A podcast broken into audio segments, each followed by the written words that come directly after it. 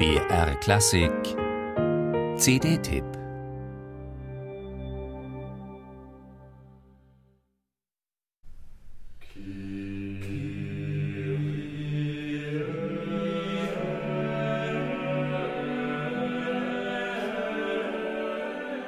Der Beginn eines raffinierten Meisterwerks.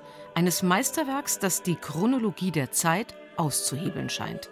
Claudio Monteverdis Missa da Cappella, besser bekannt als Missa in Illo Tempore.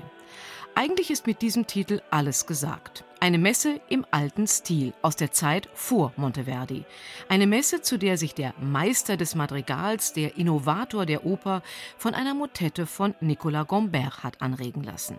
Mehr als das. Er hat sie parodiert. Im allgemeinen Sprachgebrauch würde man heute von einem Arrangement von Variationen sprechen. Nichts Ungewöhnliches zur damaligen Zeit, ungewöhnlich jedoch die Meisterschaft, mit der Monteverdi aus zehn Motiven dieser Motette eine Kathedrale der Kontrapunktik erschafft.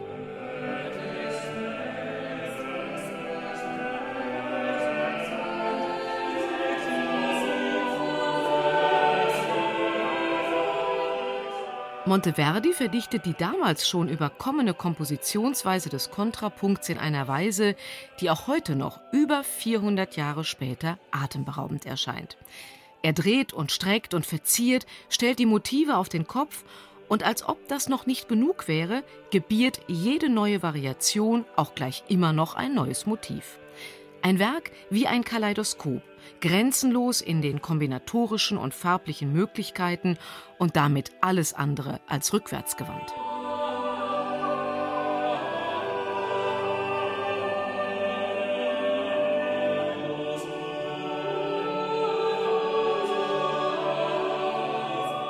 Dass aus einer solchen Kathedrale des Kontrapunkts auch eine himmelstürmende Kathedrale des Klangs wird, dafür steht das inzwischen schon legendär zu nennende Welgers Ensemble unter seinem Leiter Paul van Nevel.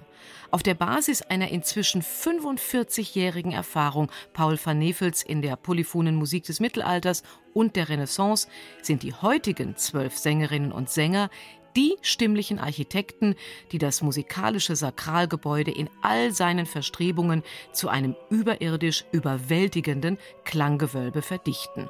Und das nicht nur in dieser Monteverdi-Messe.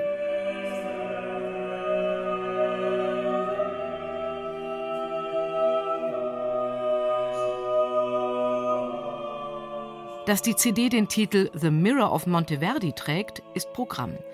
So wie Monteverdi den Kontrapunkt aus der Vergangenheit in die damalige Moderne führte, haben Madrigalisten der Generation vor ihm auch die Madrigalkunst des mittleren 16. Jahrhunderts weit in die nächste Generation vorangetrieben.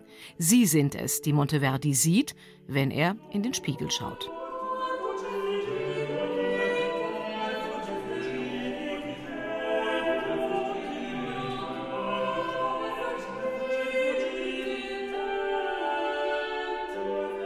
Ob Luca Marenzio, Nicola Vicentino, Cesare Tudino oder Ghiache de Ver. Allesamt stürmische Geister, Vorbilder schon ganz im Geiste Claudio Monteverdis. Ein programmatischer, meisterlicher Schachzug von Paul van Nevel, die Kombination der geistlichen Messe mit weltlichen Madrigalen. Ein kennerhafter Rückgriff auf eine beliebte Praxis von Monteverdi, der wie kein zweiter seiner Generation immer wieder Geistliches und Weltliches lustvoll miteinander vermischte. Was dabei herausgekommen ist, wissen wir. Musikalisches Weltkulturerbe. Paul van Nevel und sein Welgers Ensemble sind ebenfalls auf dem allerbesten Weg dahin.